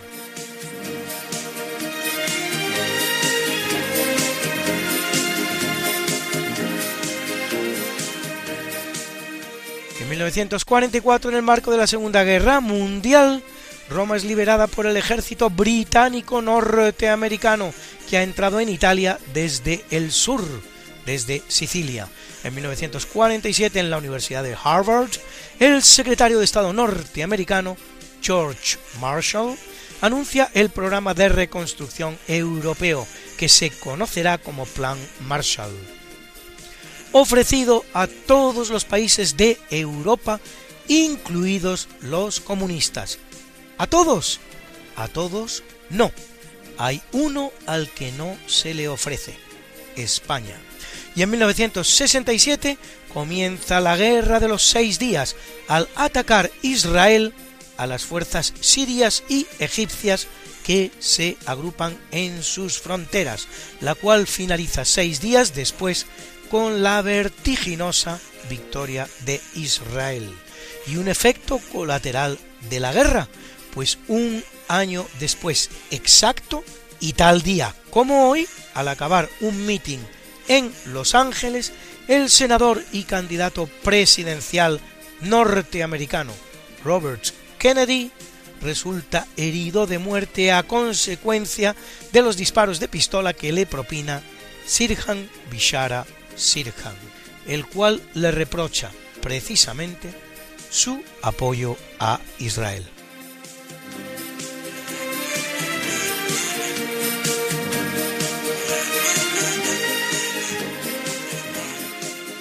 En 1981 en Los Ángeles el Centro para el Control y la Prevención de Enfermedades norteamericano informa de los primeros casos de SIDA en cinco varones homosexuales. En 1989 el llamado rebelde desconocido detiene por cerca de media hora a una columna de tanques durante la revuelta de la plaza de Tiananmen. Al día de hoy aún se ignora la identidad del protagonista de la historia. Algunos creen que fue represaliado y muerto. Otros afirman que aún vive.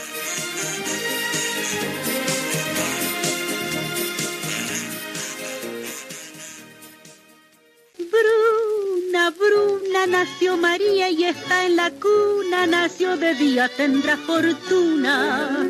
Por dar a la madre su vestido largo y entrar a la fiesta con un traje blanco. Y será la reina cuando María cumpla 15 años te llamaremos Negra María, Negra María abriste los ojos en carnaval. En el capítulo del natalicio nace en 1599 el español Diego Velázquez, uno de los grandes pintores de la historia, autor de obras maestras de la categoría de Las Meninas, La Fragua de Vulcano o esa rendición de Breda que mencionábamos más arriba. Y en 1640, Pu Songling, escritor chino autor de la importante recopilación titulada Cuentos fantásticos del estudio del charlatán, Liao Tsai Yi en chino. Y en 1718, Thomas Chippendale, ebanista inglés que da nombre a todo un estilo de mobiliario. Y es un día importante para la ciencia económica, pues en 1723 nace el escocés Adam Smith, autor de la obra La riqueza de las naciones, cuyo pilar fundamental será la crítica a la corriente mercantilista. Y 160 años después, en 1883, John Maynard Keynes, autor de la teoría general sobre el empleo, el interés y el dinero.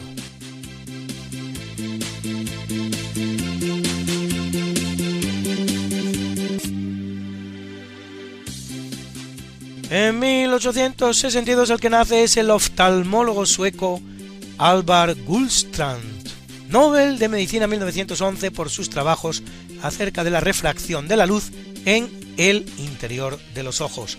En 1898 el escritor español Federico García Lorca, poeta de referencia del movimiento llamado del 27, fusilado en agosto de 1936 en plena guerra civil, en un episodio injustificable por las autoridades del bando nacional de la ciudad de Granada. Y en 1900, el húngaro Denis Gabor, Nobel de Física en 1971 por el invento de la holografía, técnica fotográfica que crea imágenes tridimensionales gracias a un rayo láser que graba microscópicamente una película fotosensible.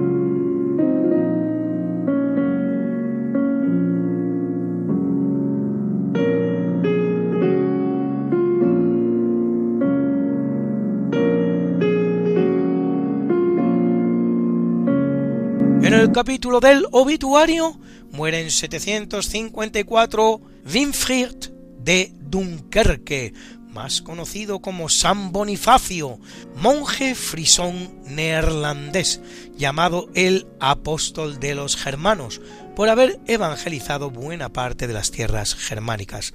Y en 1625 el inglés Orlando Gibbons, músico y organista, especializado en obra para teclado y voz destinada a oficios religiosos, de quien nos han llegado unas 45 obras. Escuchen alguna de ellas.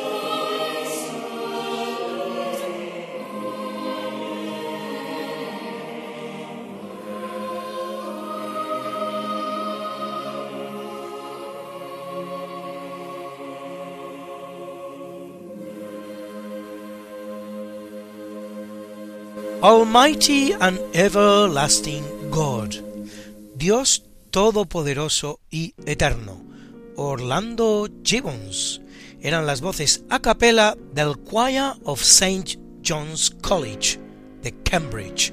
No es el único compositor que perdemos tal día como hoy, pues mueren también el italiano Giovanni Paisiello, autor de la ópera L'idolo cinese, el ídolo chino, en 1816. Diez años después, Karl Maria von Weber, compositor y pianista alemán, primo por cierto de Constanz Weber, esposa de Mozart, autor de la ópera Der Freischütz, el cazador furtivo. En 1944 el italiano Riccardo Zandonai, autor de la ópera Francesca da Rimini, y en 2002 el español Carmelo Bernaola, componente de la denominada generación del 51, autor del himno del Athletic de Bilbao o del ballet La Celestina.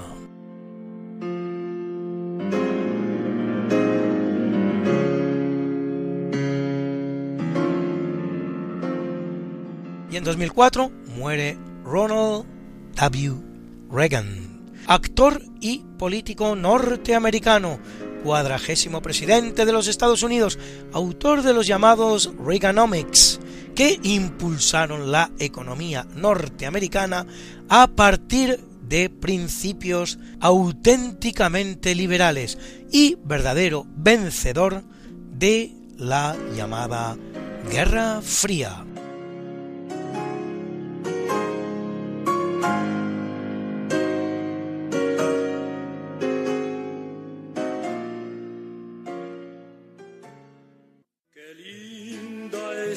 La mañana en que vengo a saludarte. Venimos todos con gusto y placer a felicitarte. El día en que tú naciste, nacieron todas las flores en la pila del bautismo cantaron los ruiseñores. Ya viene amaneciendo, ya la luz del día nos dio. Levántate de mañana, mira que ya amaneció.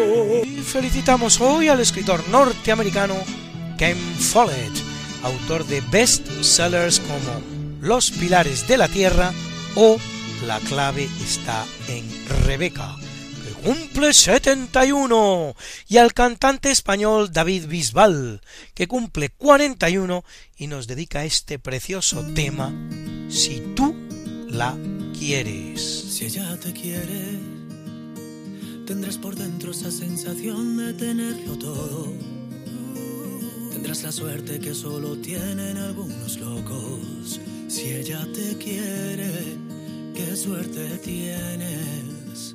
Si ella te quiere, si ella te quiere, verás al mundo bailar despacio bajo su foco. Tendrás la fuerza de reponerte de cualquier roto. Si ella te quiere, qué suerte tienes.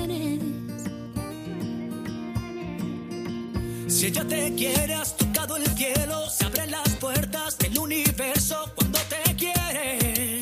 Ya solo hay una dirección, el desenlace de cualquier sueño está en su boca. Si tú la tocas, ella te quiere. Se pinta el mundo de color. Si tú la quieres, no dejes nunca que en la distancia se apague el fuego.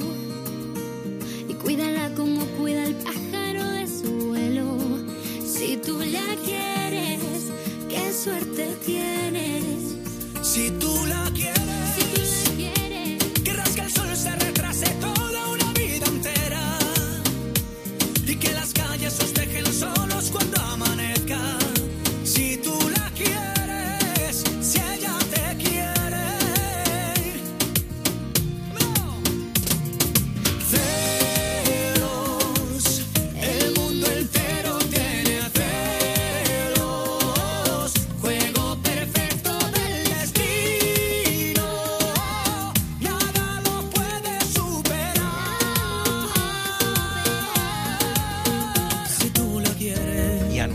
guapas. Hoy la bellísima actriz italiana Stefania Sandrelli, protagonista del filme Divorcio a la italiana, que cumple 74, y a la no menos bella patinadora rusa sobre hielo, Yulia Lipniskaya, campeona olímpica en Sochi 2014, que cumple los años 22. Si tú la quieres,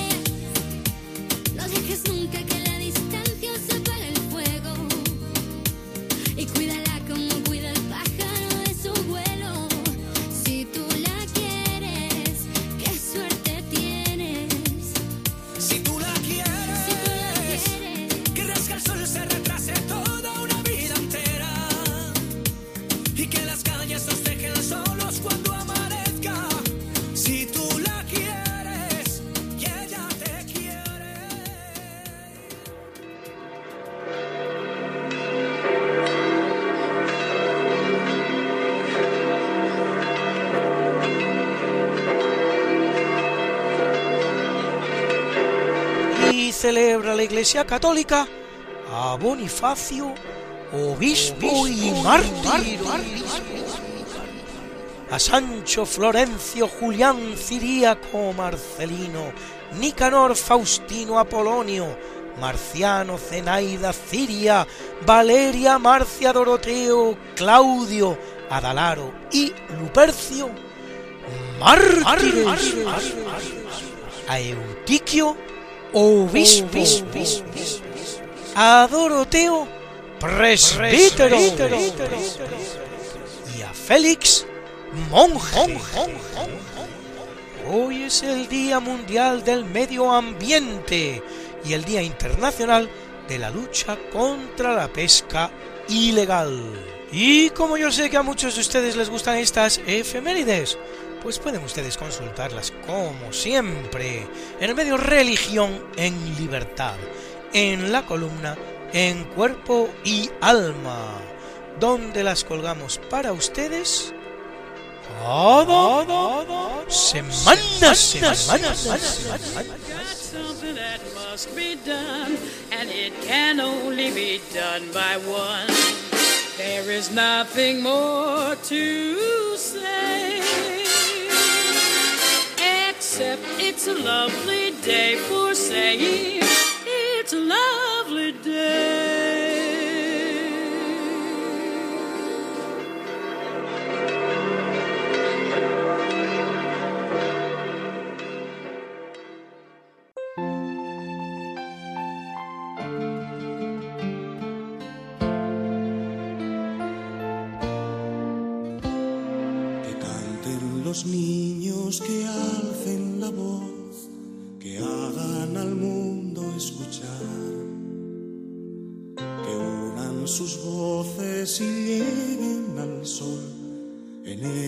Está la verdad. Que canten los niños que viven en paz y aquellos que sufren dolor. Que canten por esos que no cantarán, porque han apagado su voz. Yo canto para que me dejen vivir. Yo canto para Good evening and welcome to this section. Preguntas sencillas según estos complejos.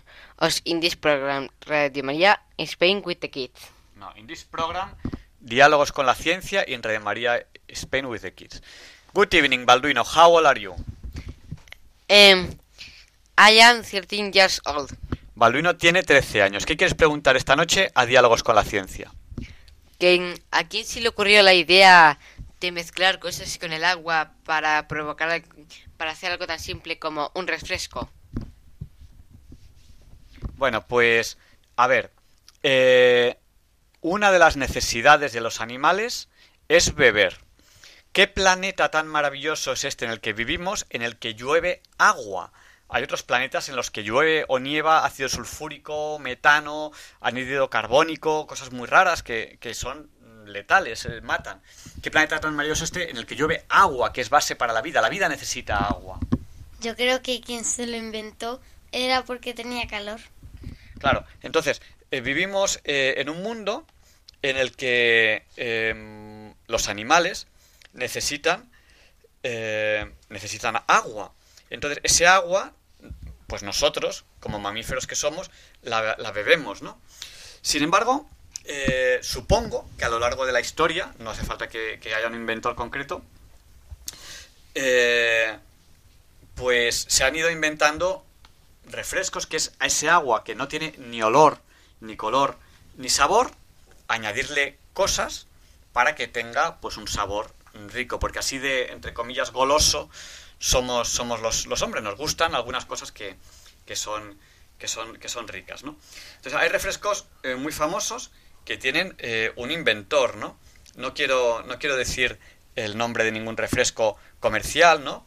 Pero, por ejemplo, John Pemberton inventó uno de los refrescos más famosos que, existen. Eh, fijaos bien en un, en un, detalle, y es que eh, el agua tiene que refrescar, es decir, eh, normalmente se toma cuando uno tiene sed y sin quererlo asociamos la sed al calor, porque el calor produce deshidratación y entonces eh, aquello que está frío parece que nos, que nos refresque más. Yo, por ejemplo, estoy acostumbrado a beber eh, agua o, refrescos muy fríos. Curiosamente, eh, hay culturas, como muchas culturas orientales, en los que beben agua caliente, ¿no? como infusiones, como té, o simplemente como, como agua caliente. bueno, pues existe en la naturaleza existen aguas carbonatadas, aguas que salen con anhídrido carbónico.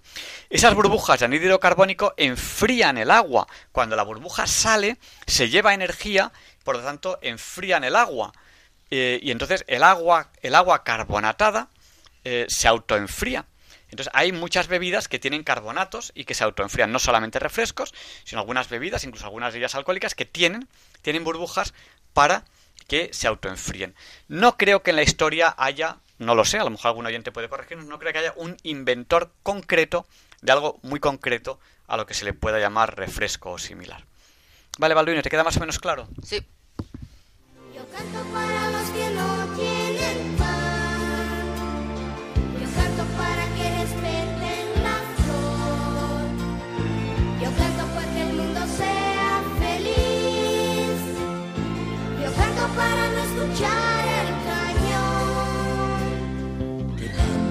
los niños, que alcen la voz, que hagan al mundo escuchar.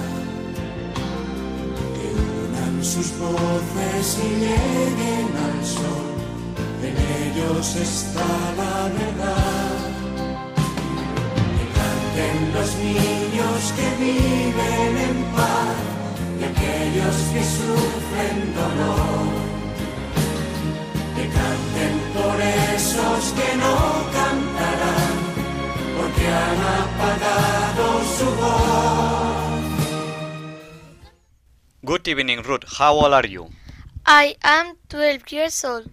Ruth tiene 12 años. ¿Qué quieres preguntar esta noche a Diálogos con la Ciencia? ¿A qué velocidad suelen ir los electrones? A ver, eh, en primer lugar, cabría preguntarse qué es un electrón. ¿Alguien sabría responder a esa pregunta? No sabría cómo definirlo. Pues es muy importante saber definir las cosas, porque cuando uno las entiende realmente es cuando las define. Yo tenía pensado preguntarlo. Bueno, pues a ver, un electrón es una partícula elemental.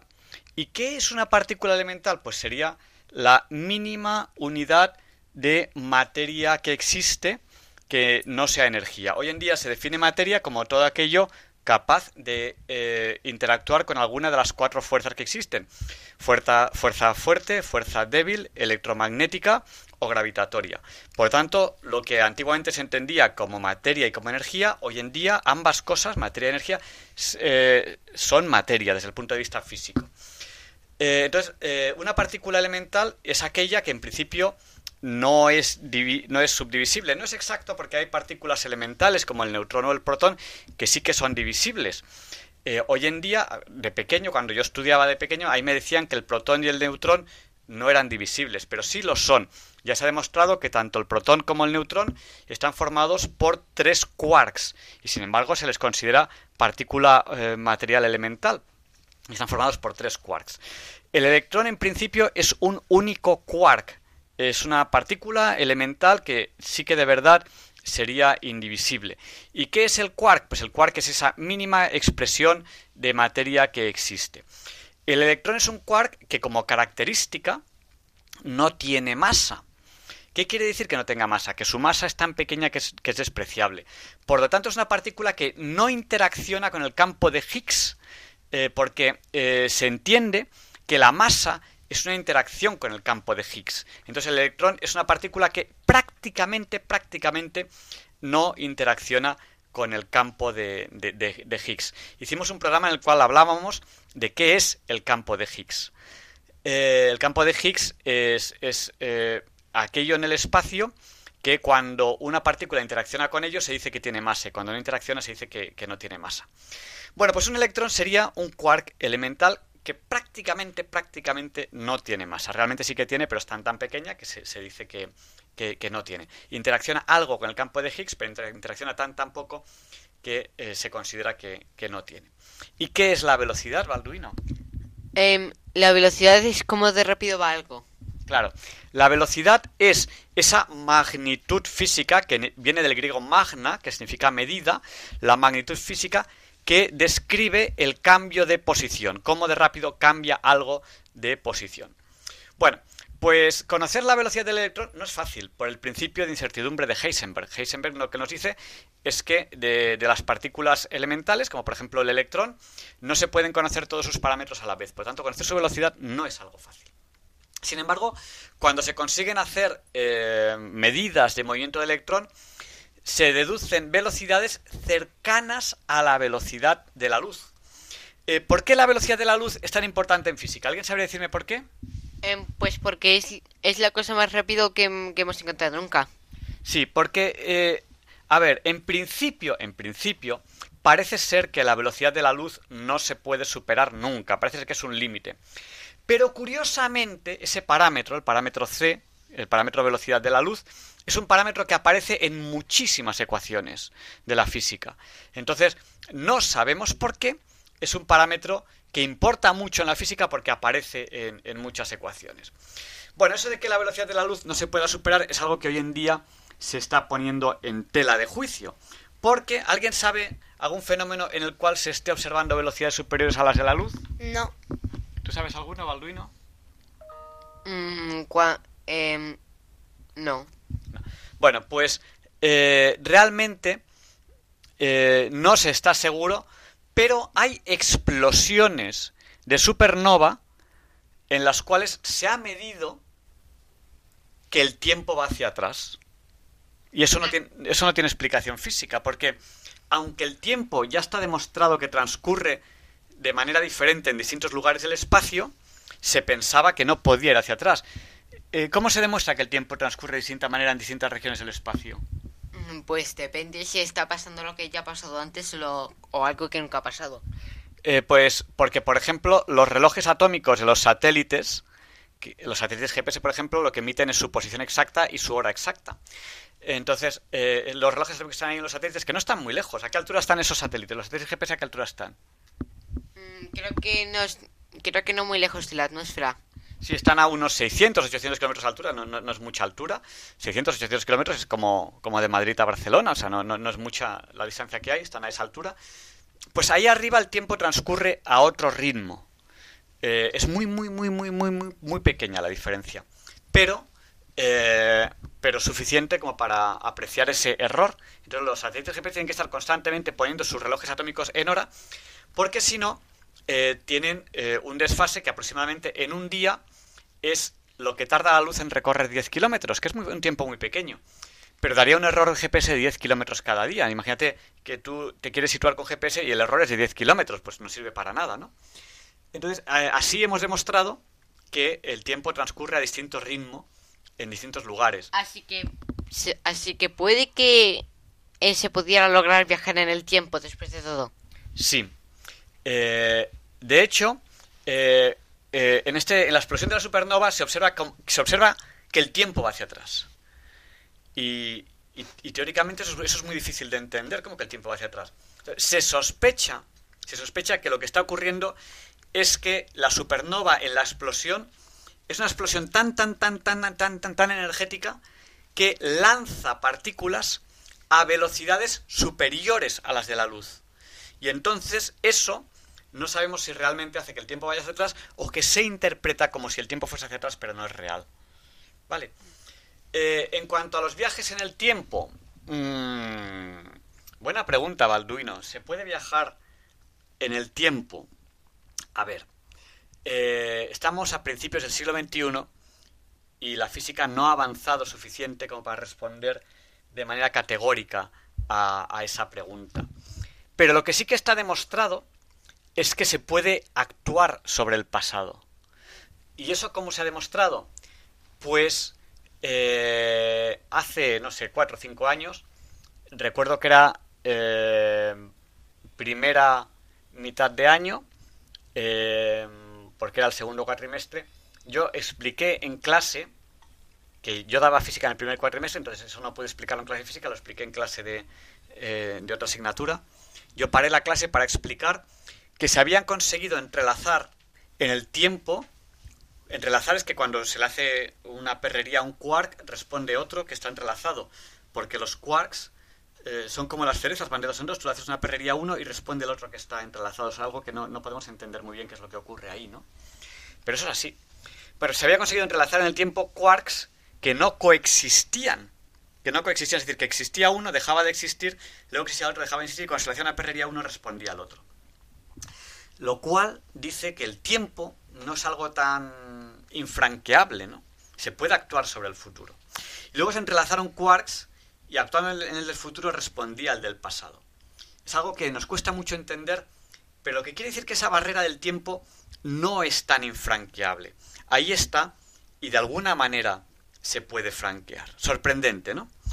Bueno, pues a la pregunta de Ruth de qué velocidad tiene un electrón, pues velocidades cercanas a las de la luz, aunque, aunque inferiores, son velocidades muy, muy altas, en su movimiento dentro del núcleo, dentro del núcleo atómico, ¿no? Eso no quiere decir que un electrón ahora esté aquí en un milisegundo, esté en Moscú en otro milisegundo, un electrón que vaya por un cable, por ejemplo. No, parece ser que los electrones se mueven despacio eh, por los cables, a pesar de que ellos se mueven muy, muy, muy, muy, muy deprisa en las órbitas atómicas. No sé si me estoy explicando. O sea, recorren mucho, mucho espacio en órbita atómica, pero tardan un tiempo en, trans- en tra- transmitirse eh, macroscópicamente a, otro lugar, porque están dando muchas, muchas vueltas eh, alrededor de, su, de su órbita atómica. No sé si eso me estoy explicando con suficiente claridad. Que y lleguen al sol, en ellos está la verdad. Bueno, niños, ya, ya no da tiempo a, a nada más. Eh, lo siento, el tiempo en la radio es así, pasa muy rápido. Venga, despedíos. Adiós.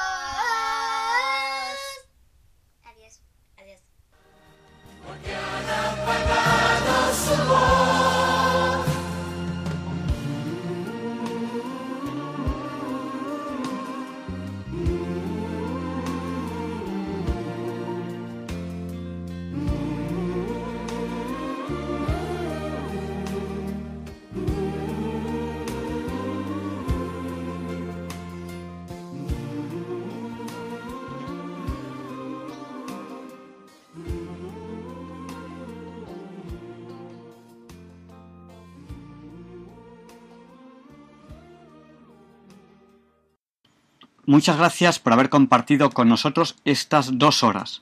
Les esperamos la semana que viene, si Dios quiere. Les hemos anunciado ya una entrevista sobre matemáticas que creo que les va a encantar. Gracias, hasta la semana que viene. No nos olviden en sus oraciones, les dejamos con el Catecismo de la Iglesia Católica, que sé que les encanta. Y le pediremos a San Juan Pablo II que interceda por nosotros para que se nos libre del mal.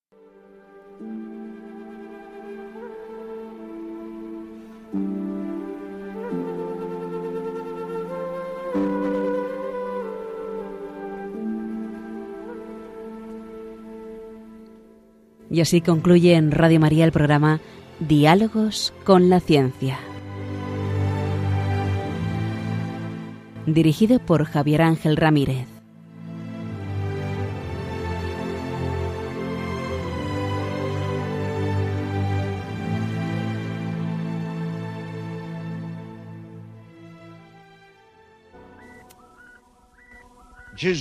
Annunzia molte volte la paternità di Dio nei riguardi degli uomini, riallacciandosi alle numerose espressioni contenute nell'Antico Testamento.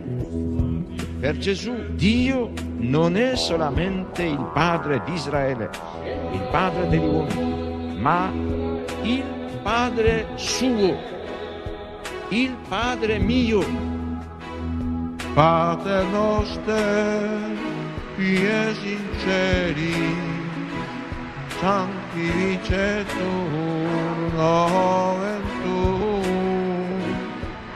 adveniat regnum tuum fiat voluntas tua sicur in cielo ed in terra. Pane nostrum quotidianum da nobis hodie, et dimitte nobis debita nostra, sicur et nostri vittimus, debitoribus nostri, et ne nos induca in tentatione, sed libera nos a malo.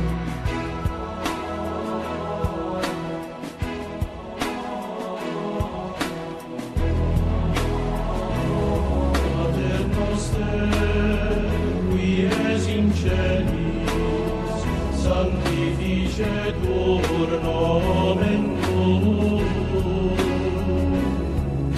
Adveniat regnum tuum, fiat voluntas tua, sicut in cielo et in terra. Ad nostrum quotidianum, da nobis nobis debita nostra, sicur et nos dimittimus debitoribus nostris, et ne nos inducas in tentatione,